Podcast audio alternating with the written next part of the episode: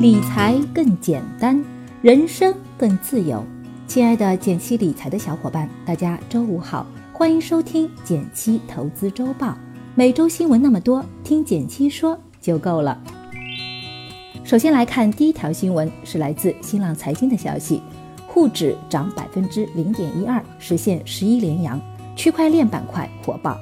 一月十二日。沪指全天维持窄幅震荡走势，截止收盘，沪指涨百分之零点一二，收获十一连阳。区块链板块近期保持火热行情，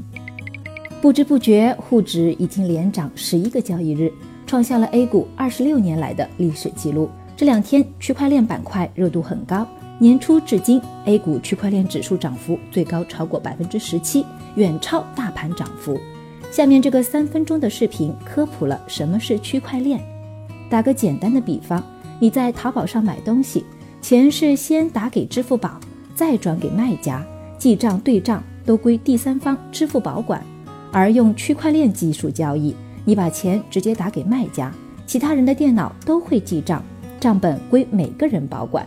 像比特币的底层技术就用到了区块链。不过要注意一点。比特币本身不等于区块链，那为什么区块链最近会涨得那么凶呢？原因比较多，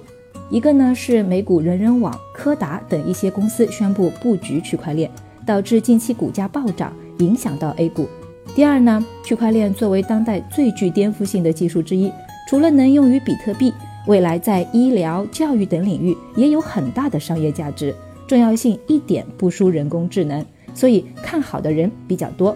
但是目前区块链技术还属于早期阶段，且主要应用于数字货币，其他领域的应用尚不成熟，很难在较短时间内产生盈利。所以最近区块链概念的火爆，主要还是和比特币的暴涨有关。未来能否继续上涨，还要看它能否带来实质性的业绩提升。建议大家还是不要追高，警惕风险。第二条新闻是来自北京晨报的消息。兰州、南京限购松绑，楼市调控真要放松了吗？刚刚过去的周末，楼市释放了新信号，兰州、南京、合肥等三地再度调整房地产调控政策，不是进一步加紧，而是在一定程度上放松了，并实行一城多策的调控政策。最近不少城市传出楼市限购松绑的消息，但从目前来看，还并不是全面松绑，而是针对部分地区和人才。实行定向松绑，比如兰州市，对于部分房产供应充足的偏远区域取消了限购政策，但对于主城区增加了三年限售政策，实际上是又加强了对主城区的调控。再比如南京市，针对高级人才定向松绑，高层次人才购买首套房不再受户籍限制。而且还可选择申领不少于三百万的购房补贴，申购不低于两百平米的共有产权房，免费租赁两百平米的人才公寓。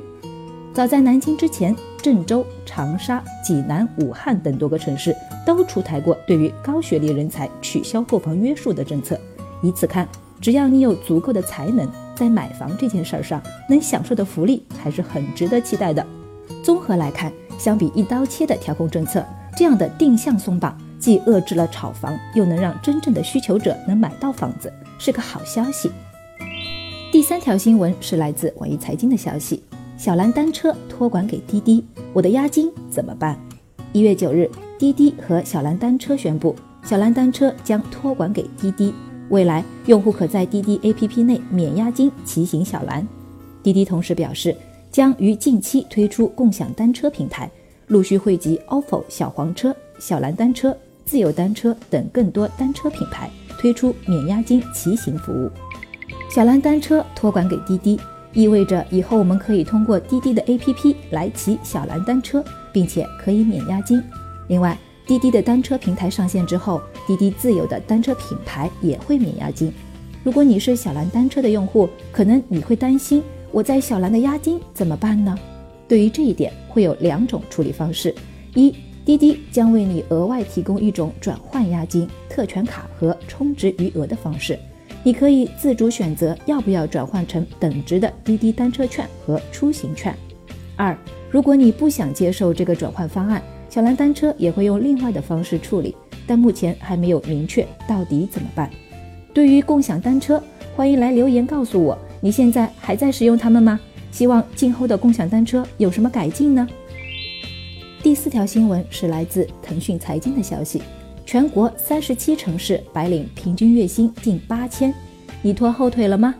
智联招聘最新发布的一份薪酬排行榜显示，二零一七年第四季度，全国三十七个主要城市的平均薪酬为每月七千七百八十九元。北京以超过万元的月薪稳居排行榜首位，杭州、宁波、东莞的薪酬水平已经高于广州，紧追北京、上海和深圳。智联招聘按季度发布的报告，为企业和求职者提供了职场竞争和薪酬变化的资讯。也使得你拖了平均工资后腿吗？成为一个季度话题。智联招聘官方微博在评论区回应过，薪资数据用的是企业公布的税前工资，所以与其拿自己的到手工资对比数据，不如看看报告会给我们什么新思路吧。比如报告中有薪酬榜和竞争指数榜，有小伙伴通过对比试图找出薪酬高、竞争相对不激烈的城市，真是太机智了。北京在这两个榜单中都是最高的，但前四名并非北上广深包揽，成都、杭州、沈阳等新一线城市表现亮眼。因为新一线城市的高速发展，对人才的需求较为明显。南京、青岛等多城市为了争夺人才，陆续出台了安居政策，放松人才的购房条件，而这些优惠政策也在吸引人才的流入。你会因为其他城市的人才优惠政策离开北上广吗？欢迎留言和我们聊一聊。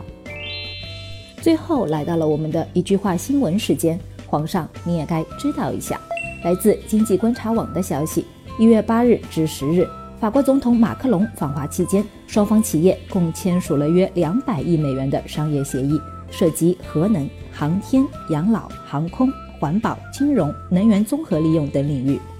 来自新华网的消息，一月八日，银监会连续发布三份政策文件，分别为《商业银行委托贷款管理办法》、《商业银行股权管理暂行办法》和《商业银行大额风险暴露管理办法》征求意见稿，矛头指向银行股东乱象、影子银行乱象等行为。